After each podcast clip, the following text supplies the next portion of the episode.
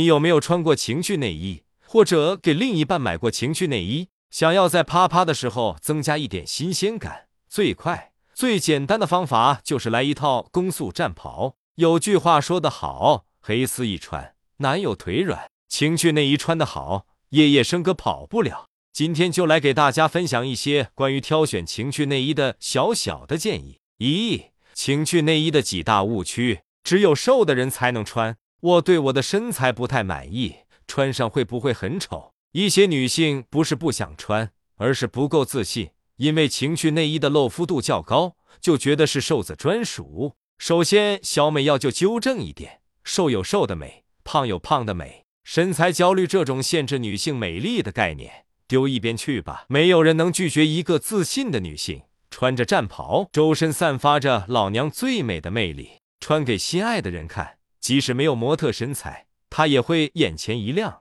只有女人能穿，当然也有男士情趣内衣了，小皮衣、丁字裤、项圈，你能想得到的，万能的某宝都能搜得到。谁说只有女人能扮演小猫咪？男人也可以偶尔 cosplay 一下，时而穿上白大褂扮演高冷的医生哥哥，时而戴上兽耳化身爱撒娇的弟弟。男人也不该拘泥于某一种风格，借助情趣内衣可以让你发现不一样的乐趣。情趣内衣等于低俗？维多利亚的秘密大秀都看过没？维密天使身上的丁字裤、网袜、蕾丝透视吧，这些说是高级情趣内衣也不过分吧？可是丝毫不低俗呀，每一件都勾勒出女人的极致性感，除了好美还是好美。时代在进步，社会在发展，人们的思想也更进一步，带有情趣色彩的网袜、袜带。破洞衣摇身一变成了时尚界的宠儿，因为其研究价值，情趣内衣还走进了学术圈。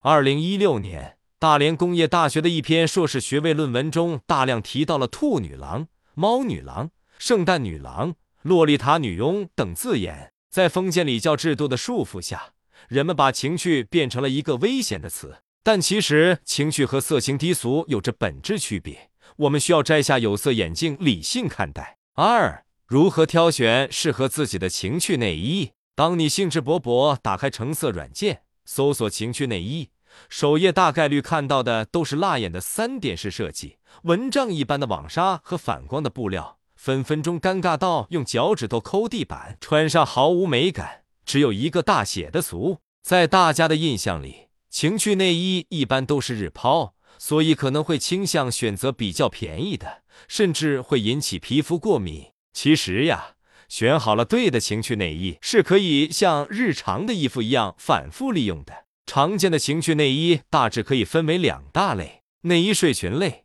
这种更容易被害羞的人接受，可以当做日常的睡衣，特点就是色气而不色情，会给你平淡的生活撩起一些小火花。因为是要穿着睡觉的，在挑选的时候要多考虑面料冰丝或者真丝，当他把你抱起来的时候。抵触感也是滑溜溜的，尽量选择收腰的短款，显腰细显腿长，还很方便直接撩起来。角色扮演类，女仆装、学生装、护士装、空姐装，各种制服诱惑。最刺激的莫过于，明明睡的是同一个人，却像每天都换了个人。如果喜好相差不大，可以挑选双方都喜欢的；如果双方喜好不同，就一次满足一个人。但要注意，也要先弄清楚双方绝对不能接受的角色，不然踩中雷区会很败兴致。比如，有的人喜欢女王，有的人就很反感。不同颜色的情趣内衣也会传达不同的感觉。红色给人视觉冲击感最强，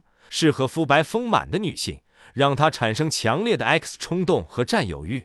白色就是清纯的代表色，又纯又欲惹人怜爱，能够激起她的保护欲，发生一场温柔的。浪漫的缠绵，黑色是最神秘诱惑的颜色，散发着高贵的女王气场，让人想要征服、探索。而且黑色最百搭，对身材、肤色都不挑剔。如果你是那个幸运的男人，你的另一半愿意为你穿上情趣内衣，你要做的只有夸他、夸他、夸他，然后将你的爱意都化为行动，给他一场难忘的性爱。下一次也可以换你给他买一件情趣内衣。